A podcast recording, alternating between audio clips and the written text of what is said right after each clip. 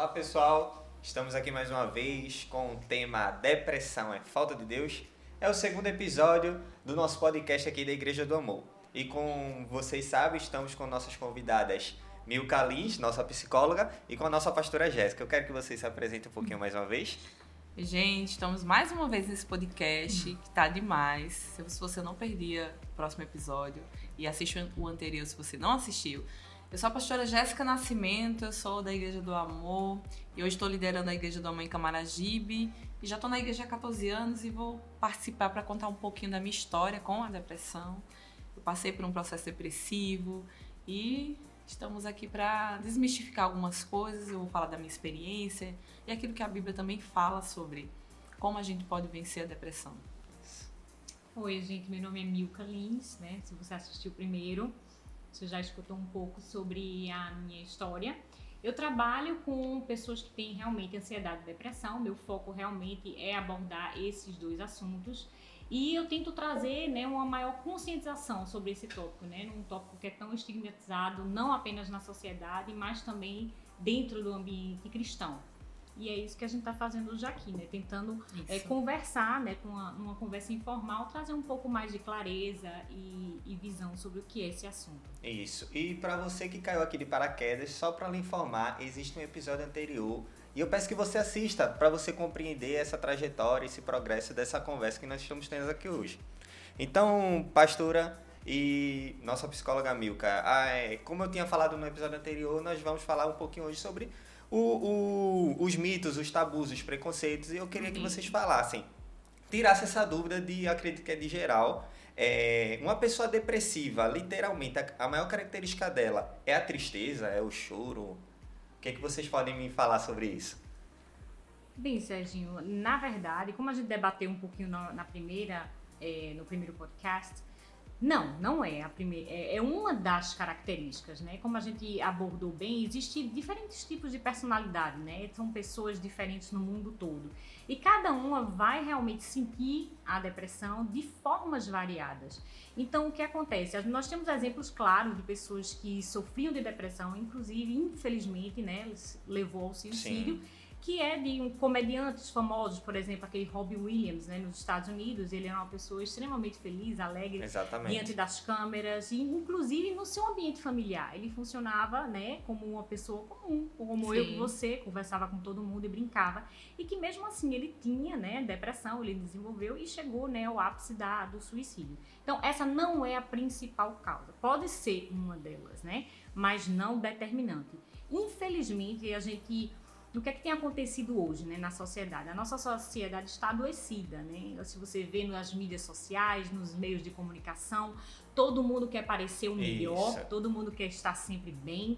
É, no Instagram você vê, não tem ninguém contando miséria ou tristeza ou os seus problemas. Isso não é natural, né? Eles querem sempre mostrar uma felicidade a, a, de um nível tão absurdo que chega a a doer naquelas pessoas que estão Exatamente. passando por algum problema. Elas dizem, poxa, se essas pessoas estão vivendo uma vida tão maravilhosa e eu estou nessa situação.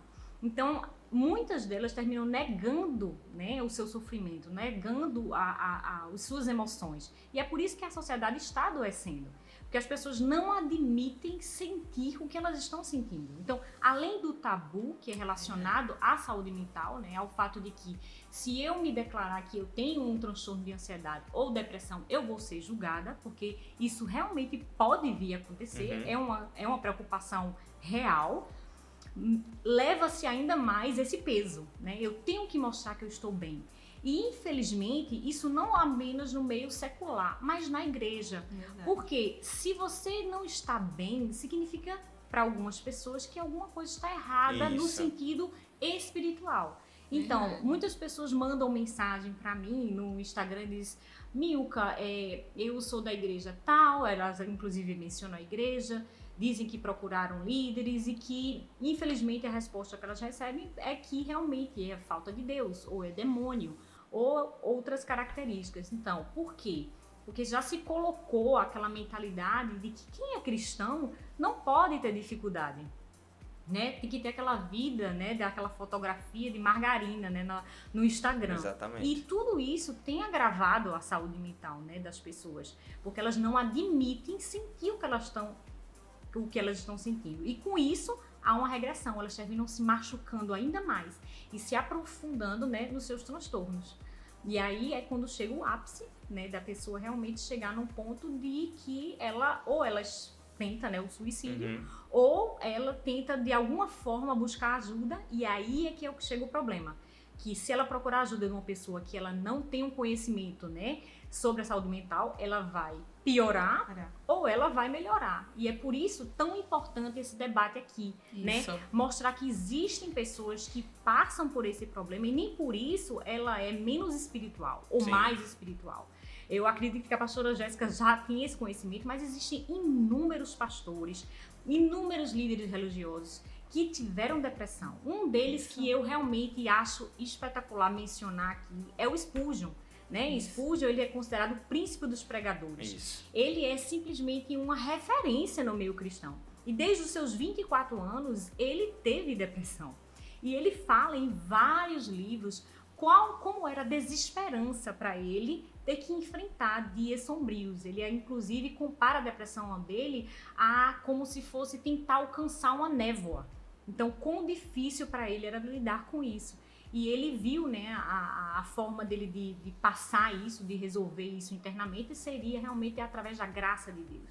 Saber que Deus estava com ele durante todo o processo. As pessoas não querem passar pelo processo, elas querem a cura imediata, isso, sem saber isso. que existe um caminho da é, de, de, se pedir ajuda uhum. até o processo da cura. Eu acho que a pastora Jéssica pode explicar isso de uma forma bem mais prática e com clareza, porque ela vivenciou essas etapas. Eu iria até perguntar isso para a pastora Jéssica realmente, como foi esses, esses tabus, esses mitos para ser quebrados? Porque uma hora Sim. ou outra a senhora precisava quebrar isso. É. É interessante a gente é, é, mencionar aqui que houve uma mudança de mentalidade da igreja, né? isso. né? Da igreja como um todo. Porque se a gente observa na história da igreja brasileira, por exemplo, acho que até a década de 70, 80, é, o sofrimento, passar por dores, enfrentar crises, era sinônimo de ser crente. Então, um crente que não passava por dificuldade, ou seja, no âmbito financeiro, espiritual, emocional, é como se ele não fosse crente, Isso. como se ele não fosse espiritual o suficiente, entende?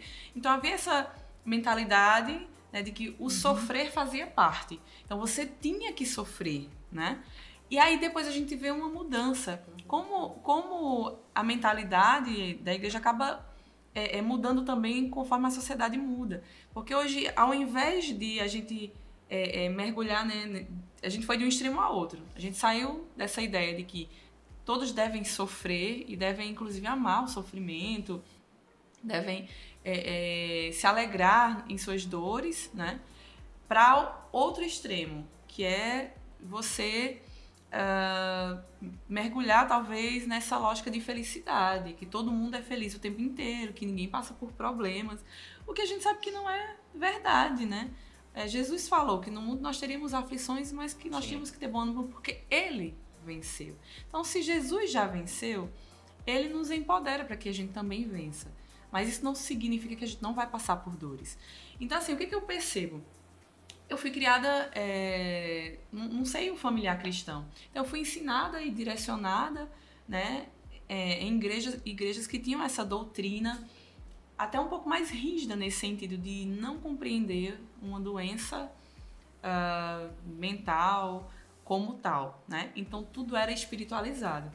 Lógico que nós somos corpo, alma e espírito, então a gente tem que atender as três áreas da nossa vida, a gente tem que cuidar dessas três áreas. É, mas quando a gente negligencia a nossa alma, ou seja, a nossa mente, é, é, as nossas emoções, é óbvio que nós vamos ter problemas, né? Então, muita gente acaba hoje em dia querendo propagar essa lógica de que tá tudo bem o tempo inteiro, que você nunca pode sentir a sua dor, porque se você estiver passando por alguma situação difícil tem algo de errado com você. Então as pessoas começam a duvidar da sua fé, da sua relação com Deus. E que bom que nós temos igrejas como a nossa que estão abrindo esse espaço, porque eu pude perceber depois do que eu enfrentei o quão é libertador para as pessoas Isso. verem uma pastora Uhum. ter passado por isso. Isso.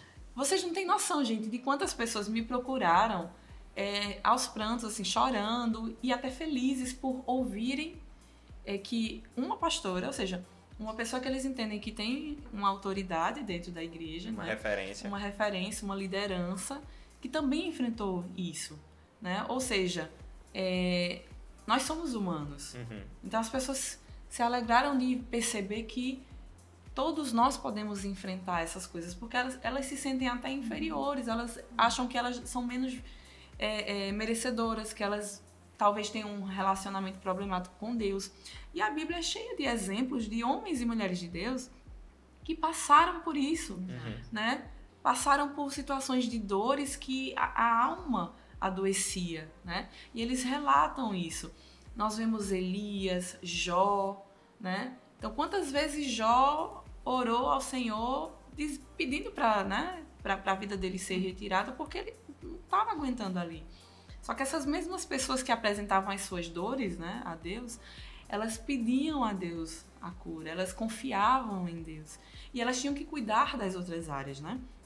Então, nós precisamos cuidar da nossa vida como um todo, de tudo que Deus nos deu, corpo, alma e espírito. E a gente vê, por exemplo, em, é, em Salmos 18,4, tristezas de morte me cercaram, e torrentes de impiedade me assombraram. Salmos 119, 28, a minha alma consome-se de tristeza, fortalece-me segundo a tua palavra. Então a Bíblia está cheia de relatos de, de pessoas que eram espirituais, que se relacionavam com Deus, mas eram seres humanos. Então a gente só vai parar de ter esses problemas, essas doenças, quando a gente deixar de ser ser humano, né? Então a gente sabe que nessa vida aqui em Terra a gente não tem como é, mudar isso, mas a gente tem estratégias. Deus nos dá ferramentas para a gente combater né? e para a gente vencer tais doenças. Mas a gente precisa entender que podem sim nos acometer, elas podem chegar à nossa porta. Nós podemos sofrer com isso. Então tem gente que sofre muito por se sentir é, é, é, miserável, por achar que tem algum problema no modo como ela se relaciona com Deus. E não é. E ah, tem algumas pessoas que levam até o extremo, né? Que eu, eu já ouvi muito assim, tá tudo bem, você não tá bem hoje. Pois é. Tá tudo bem, você não tá bem. O, o problema é que muitas pessoas levam isso tão a sério que decreta de uma vez por todas Isso. aquilo e não tá É. definido. Eu sou um depressivo, eu já tomei posse disso pra mim e vou viver isso É. pro resto da vida. É porque a gente tá vendo, acho que, tempos de extremos. Então, ou você quer mostrar que você tá super feliz, ou você acaba querendo mostrar que tá super triste. Gente, a nossa vida tem que ser uma vida equilibrada. A Bíblia fala dessa vida equilibrada, né?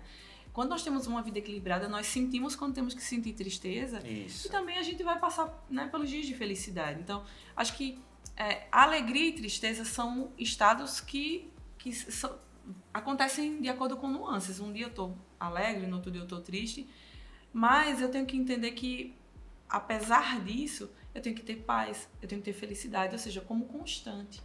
Hoje eu posso não estar bem, mas amanhã eu vou estar bem. E eu tenho que caminhar buscando essa melhora, mas entendendo que sim, eu posso passar por situações difíceis. Então a gente tem que normalizar ser feliz, mas a gente também tem que normalizar estar triste, né? Porque estar é um momento, de fato. Eu queria saber é, de vocês, na verdade, isso é mais uma dúvida. Eu acredito que seja a dúvida de muitas pessoas também.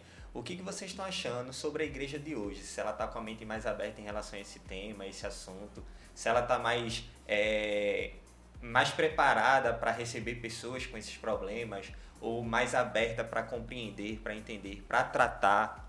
O que, que vocês acham sobre isso? É, isso eu acho que varia um pouco de, ah, de região, por exemplo. Acho que eu percebo muito que em lugares onde ah, os pastores eles têm uma experiência diferenciada, os líderes eles buscam esse conhecimento, conhecer mais a Deus, a Bíblia, mas também ter conhecimento sobre quem nós somos, né? É, as coisas acabam melhorando. Então a gente tem uma tendência, sim, de cuidar mais, né, da, da nossa alma, mas ainda ainda falta muito, sabe? A gente ainda falta trabalhar isso de uma maneira mais direcionada, mais intencional. Isso. Mas só o fato de você ver uma igreja como a nossa, uma igreja que tem sido relevante na sociedade. Abrir um espaço para esse é extremamente importante. Né? Hoje nós é, é, temos um mês onde nós dedicamos atenção a isso. Isso. Mas as igrejas elas precisam tratar disso no dia a dia. No dia a dia. Porque também não adianta a gente tratar Só esse tema só no mês de setembro e deixar todo o resto do ano as pessoas descuidadas. Então é preciso um acompanhamento. Isso. As igrejas elas precisam orientar as pessoas a também cuidarem da sua saúde mental. Procure um médico, sabe? Eu fico feliz porque eu recebi esse apoio na minha igreja. né? Eu não recebi apenas o apoio espiritual, eu recebi também apoio incentivo a cuidar da minha saúde mental. Porque nós temos que sim cuidar do nosso interior da forma como a gente cuida do nosso exterior e vice-versa, né? É, é, é um cuidado contínuo, não é só momentâneo. Eu acho que a gente precisa melhorar muito, mas a gente está caminhando. E eu espero que melhore, né? Não sei como o Milka enxerga isso. Olha, na clínica, eu vou dizer a você que a, a- existe uma grande maioria que realmente estão vindo da igreja de machucado. Né? E isso independe de denominação. Uhum. né? Eu não estou aqui para apontar a igreja A, a igreja B, a igreja C. É realmente a falta de conhecimento que tem realmente adoecido as pessoas. Isso. E o que, tem, o que eu vejo, né, frequentemente, até mesmo no Instagram, que é uma ferramenta, né, que a gente pode dizer que ela tanto ela pode ser usada para o mal, mas também para o bem. é, as perguntas que eu faço e as mensagens que eu recebo, hoje mesmo eu recebi de dezenas de mensagens de pessoas contando as suas experiências dentro da igreja. Uhum. Eu foquei nas pessoas que realmente são cristãs para realmente trazer um embasamento para o nosso debate hoje. E o que eu percebi foi, eu vou dar apenas alguns exemplos, né? Não vou citar o nome da pessoa nem nada, nem igreja, nem denominação. Uma delas é a esposa de pastor e disse que falou pro, pro esposo que estava com depressão e foi diagnosticada, né? Ou seja, ela procurou, ela conversou comigo e disse, olha, procura uma ajuda, foi diagnosticada e ela se sentiu é, de certa forma oprimida para não revelar o seu diagnóstico né, na igreja. E o próprio marido dela disse que ela não precisava fazer nenhum tratamento, mesmo ela sendo diagnosticada com depressão. Uhum. Então, a- é, é nesse nível que chega. Ele é um pastor, um líder de igreja que fez Uhum. isso, entendeu? Com a própria esposa. Entre outros inúmeros, eu vou dar outro exemplo de uma irmã da igreja que foi diagnosticada há cinco anos com depressão. Ela estava realmente melhorando, mas devido à perda de um familiar, né, por Covid, a depressão dela realmente se agravou. Uhum. E é outra questão que eu acho que a gente precisava debater aqui, Isso. porque muitas pessoas Sim. dizem ah, eu estou depressiva, eu preciso ir a um médico, a um psicólogo, porque eu estou muito triste. Mas a pessoa esquece que ela acabou de perder um ente querido. Sim. É natural você estar triste, é natural você não estar se alimentando bem, é natural. você- A única diferença é quando isso, os sintomas, eles se persistem durante muito tempo. Aí sim você vai precisar de realmente um auxílio, uma é preciso ajuda. viver o luto também, né? Tem Sim. isso. Exato. Então, o que acontece? Essas pessoas, né, é, buscaram ajudas na igreja, não apenas com pastores, mas com líderes e irmãos. E o que elas recebem são fórmulas mágicas, que é o que eu sempre tento dizer, gente. Não tem fórmula mágica. Cada Isso. pessoa, cada indivíduo vai reagir de uma forma. Sim. E o seu, a sua história de vida, a sua hereditariedade, né? É diferente. Não tem Sim. como eu chegar para a pastora Jéssica e dizer, olha, o que ela viveu, é, eu vou Aplicar, real- aplicar na sua pessoas. vida ou na Isso. Serginho por você. Por quê? Porque a sua história de vida é completamente diferente da dela. Isso. Por mais que vocês tenham, estejam participando da mesma igreja, tendo a cobertura espiritual de pessoas que têm uma clareza sobre o Uhum. assunto, não é a mesma coisa. E eu acho que existe uma necessidade né, na igreja brasileira de uma maior capacitação dos líderes. Isso. Porque isso é um privilégio que pouquíssimas igrejas que eu vejo têm. Né? A, a igreja aqui, graças a Deus, tem pessoas, tem psicólogos, tem pessoas que são formadas na área, que tem como, né, tem condições de dar uma leitura não apenas né, da área da ciência, mas também da área teológica, que é como a Sim. pastora eh, Jéssica está abordando. Mas isso ainda realmente é, é um tabu e que está adoecendo ainda mais as pessoas. Porque principalmente nesse período do Covid, foi o Isso. período que eu mais recebi mensagem de pessoas, inclusive de próprios líderes de igreja. Eu não sei se vocês viram, eu acredito que sim, né? vários pastores né, no mundo afora uhum. cometeram suicídio. Né? Um pastor recentemente americano, um homem com cinco filhos maravilhosos, uma família super equilibrada, uma pessoa que tinha um ministério assim exemplar. Exatamente. Ele se, ele cometeu suicídio. Então, para as pessoas que estão por fora e elas olham aquilo ali, nossa, é uma vida perfeita. É. Mas por que ele não procurou ajuda? Porque, mesmo vivendo num país de primeiro mundo, onde o esclarecimento né, sobre esse assunto é tão amplo, ele sentiu que ele não podia dizer isso a ninguém. A própria esposa, ele não disse. Então, assim, é uma questão que é, vai demandar um esforço extraordinário da igreja, né? não apenas brasileira, mas do mundo, para que isso possa isso. vir ser modificado. E a gente percebe que o silêncio ele mata, né? Isso. O silêncio é adoecedor. A gente precisa falar, a gente precisa buscar ajuda. Mas quando a gente não encontra esse espaço de acolhimento, de cuidado, a gente não vai falar.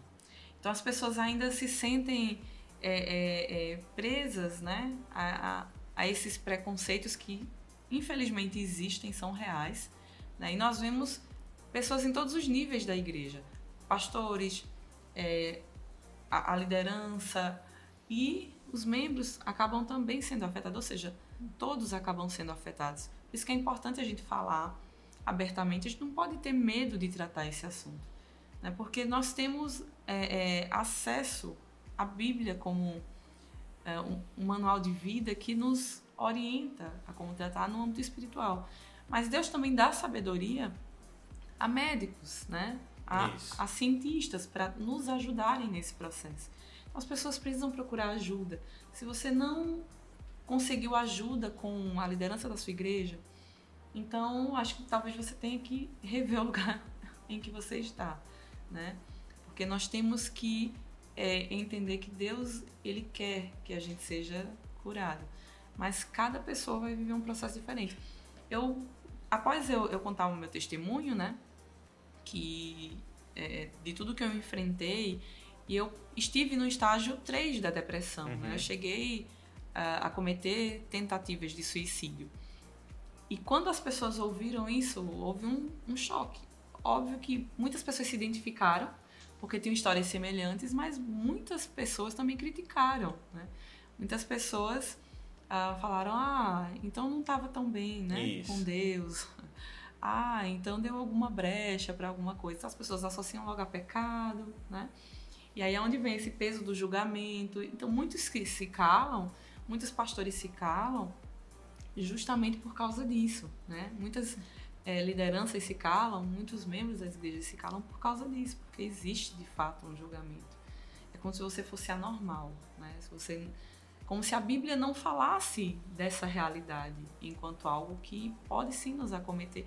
Inclusive acometeram muitos líderes né, na Bíblia, líderes que Deus levantou, líderes que Deus continuou usando, né, mesmo eles enfrentando é, é, processos como depressão, entre outros. Então a gente precisa desmistificar. Um dia uma pessoa me procurou e ela já estava há 28 anos lutando com a depressão e a ansiedade, que uma coisa não é não necessariamente é outra, né? uhum. né? Ou, ou é, nem sempre quem tem depressão tem ansiedade, nem sempre quem é ansioso tem depressão. Milka pode falar disso melhor, mas essa pessoa estava 28 anos lutando ela achava que tinha algum problema com ela.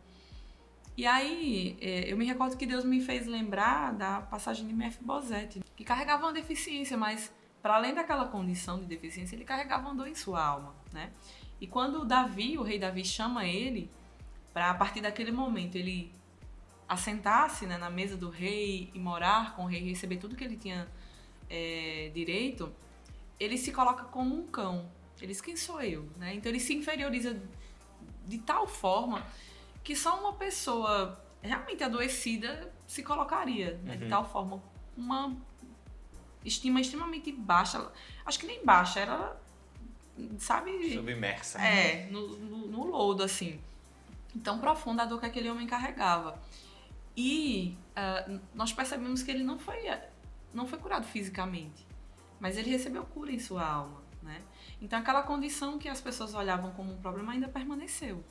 Mas a estima daquele homem, a identidade, uh, o coração dele, a alma dele foi é, restaurada.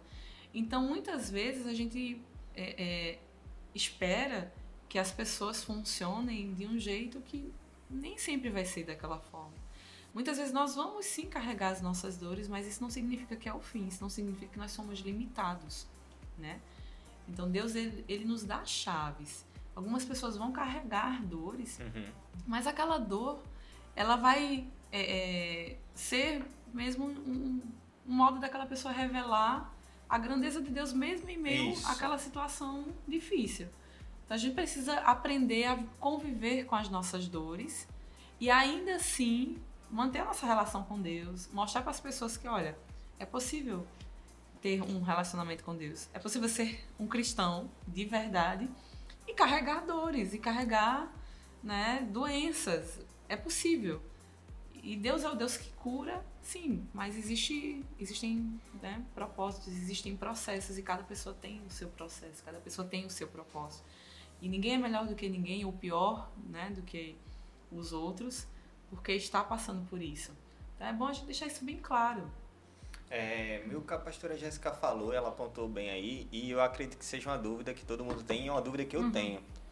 Toda pessoa ansiosa, ela tem depressão, e toda pessoa que tem depressão, é ansiosa. Pronto, eu vou te responder essa pergunta, mas eu me lembrei de uma coisa, enquanto a pastora Jéssica estava falando, eu lembrei de uma pergunta que me fizeram é, recentemente. Ela disse assim: é, como é que eu faço para saber se a depressão que eu tenho agora ela é algo realmente físico, é um problema, doença mental, Uhum.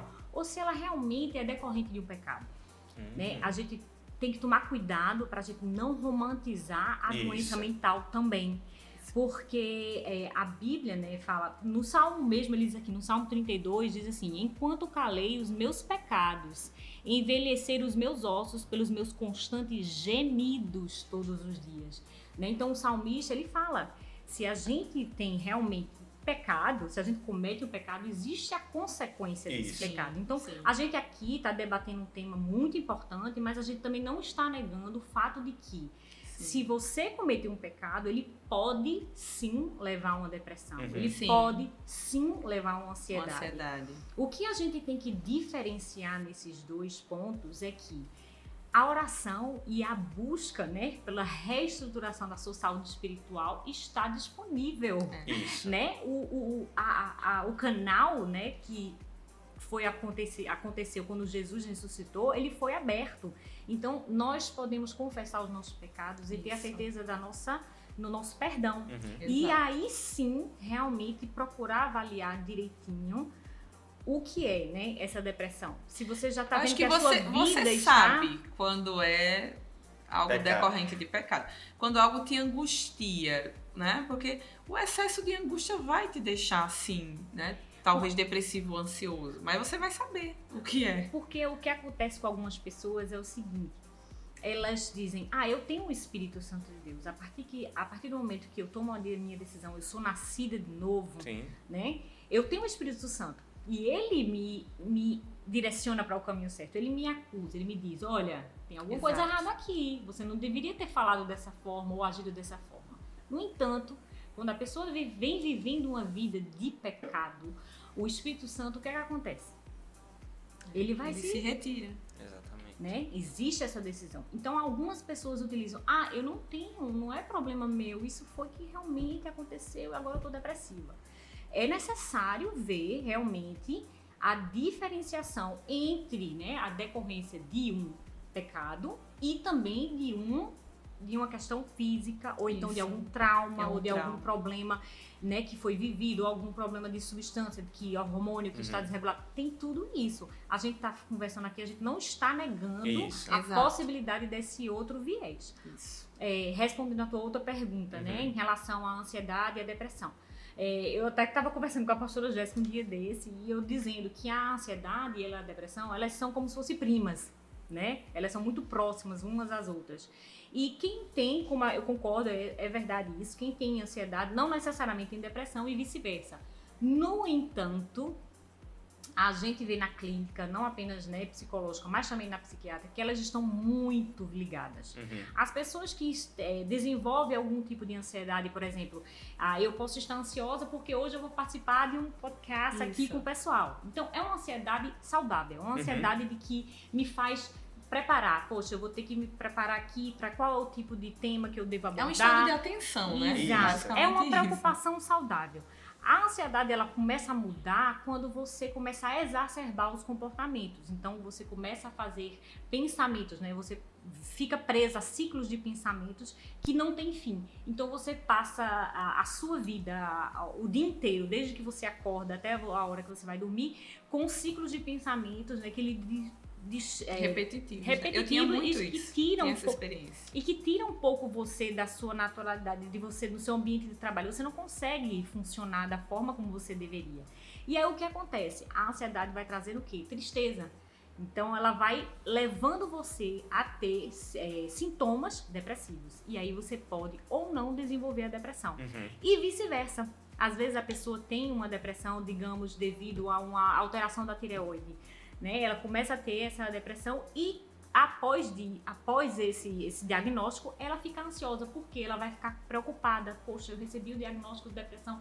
Será que os remédios vão fazer efeito? Será que eu vou ficar boa? Se, se eu não voltar quem eu, que eu era antes. Então, é um vice-versa. Acontece realmente. Então, é por isso que é tão importante a gente estar realmente atento a qualquer tipo de mudança de comportamento. E quando eu digo isso, não é apenas no seu comportamento, mas as pessoas que estão ao seu redor.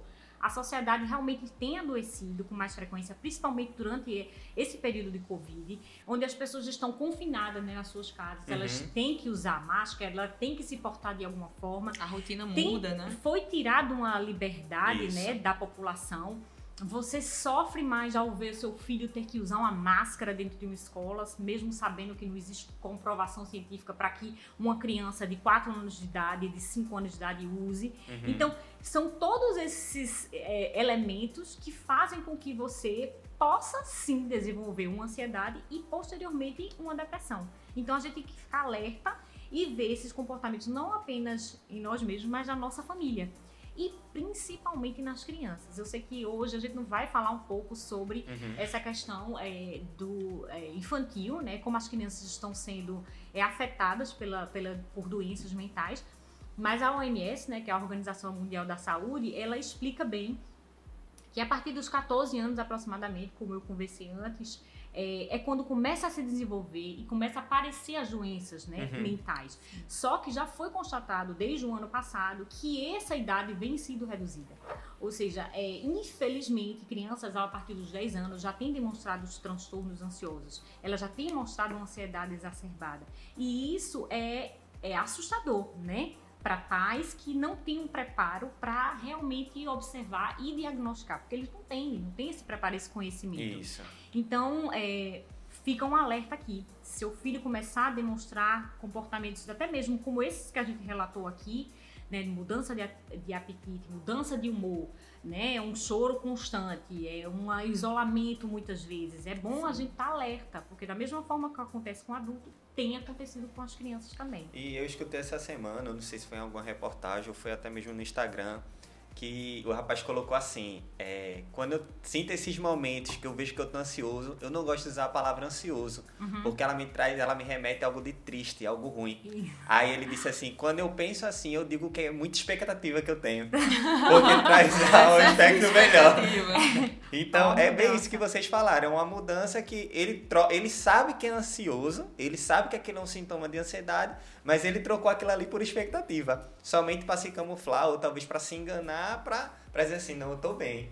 Eu às não tô assim. Às vezes as pessoas usam isso como uma forma de negação. Isso. Né? Então, assim, tem ponto positivo e ponto negativo. Ponto positivo é porque ele está tentando solucionar o problema de emergencial dele. Olha, isso não é ansiedade, isso é apenas um excesso aqui. Um excesso, né? Ou então ele pode fazer isso para quebrar o ciclo de ansiedade. Né? Porque a gente sabe que o ciclo de ansiedade são pensamentos repetitivos uhum, que geram isso. comportamentos repetitivos. Isso. Então, como ele quer quebrar, ele diz, não é isso. Então, ele quebra ali com a palavra. Mas nem todo mundo reage dessa Nem mesma todo forma. mundo consegue fazer Então, a isso. gente tem que ver de qual lado, né, ele, Acho que eu- ele está enfrentando. o segredo é você se conhecer muito bem. Quando você se conhece muito bem, você sabe o que é normal pra você e o que não é normal. né? Eu aprendi uma coisa: como eu penso, eu sinto, eu ajo. É, é, é, para mim é essa tríade de, de, de me conhecer. Uhum. A forma como eu penso é a forma como eu vou começar a sentir. Se eu penso muito sobre uma coisa, eu vou começar a sentir aquilo que aquilo me remete. Uhum. né? Se eu penso muito sobre algo triste, eu vou começar a me entristecer e meu comportamento vai ser condicionante a isso. Quando você se conhece bem, você sabe como você tem que, que combater ali a ansiedade. Eu me lembro que muitas vezes eu estava em crise de ansiedade eu paralisava, eu não conseguia respirar direito, então eu procurava um lugar onde eu pudesse sentir, né? Onde eu pudesse aguçar um dos meus sinais, né? Do- dos meus é, é, sentidos. Então eu tinha que sentar num lugar e sentir algo sólido. Eu tinha que tocar ou no chão, ou num banco, numa cadeira. E a partir daquilo ali, né, eu começava a respirar. Eu tentava me acalmar, Uhum. respirar profundamente. E aí eu começava a ficar mais tranquila, acalmava. E aí depois entrava a parte espiritual, né? Que aí eu tinha que orar, Deus, me tira desse momento, assim. Não, não permita que eu fique aprisionada nesse momento. E aí eu consegui me levantar alguns minutos depois e- e seguia, sabe? Então eu aprendi a me conhecer bem para ou prevenir, né? Ou durante alguma crise eu saber combater ali, eu Uhum. saber lidar com aquilo. Porque tem pessoas que não, não sabem, não aprendem a como lidar, né? Diante de uma crise. E aí é onde as coisas acabam piorando. né? Então eu comecei a me perceber. O que, o que antecedia uma crise de ansiedade minha? Eu começava a perceber. Minha respiração mudava, eu começava a ficar com sudorese, então suava muito. Ah, começava a ficar com palpitação, né? arritmia cardíaca. Então eu conseguia perceber quando eu estava numa situação onde eu ia entrar numa crise. Então já é, entendendo os sinais que meu corpo estava dando, eu já me antevia. Então, se eu tinha que sair para fazer algo importante e eu estava pressentindo que eu ia ter crise, então eu parava antes, eu respirava, eu bebia uma água, eu tentava olhar para um ponto fixo para me antecipava. concentrar, isso, né? Mas óbvio, foi depois de me tratar é, clinicamente, né, com médicos e espiritualmente para eu tentar me conhecer. Então, eu, eu não fiz um mergulho dentro de mim, porque Uhum. acho que talvez esse seja um, um, um erro nos dias de hoje. As pessoas são orientadas a mergulhar dentro de si. Isso não é autoconhecimento. Mergulhar dentro de si, você acaba se isolando. Uhum. Mas conhecer, né? Se conhecer, o autoconhecimento, ele é parte fundamental para você saber lidar com isso. Acredito que nesse episódio podemos definir que isso aqui foi uma mina de ouro. Cheio de conhecimento, dicas, palavras-chave para você. Cuidado com o que você vai falar. Um dia de aprendizado. Então, nós estamos encerrando por aqui esse segundo episódio e aguardamos você no próximo. Espere, porque vai ser o melhor, vai ser o, o último episódio, vai ser aquele episódio que você vai dizer, nossa, eu precisava escutar isso. Isso Então aguardamos você. Um beijo, um forte abraço. Deus abençoe. Tamo junto.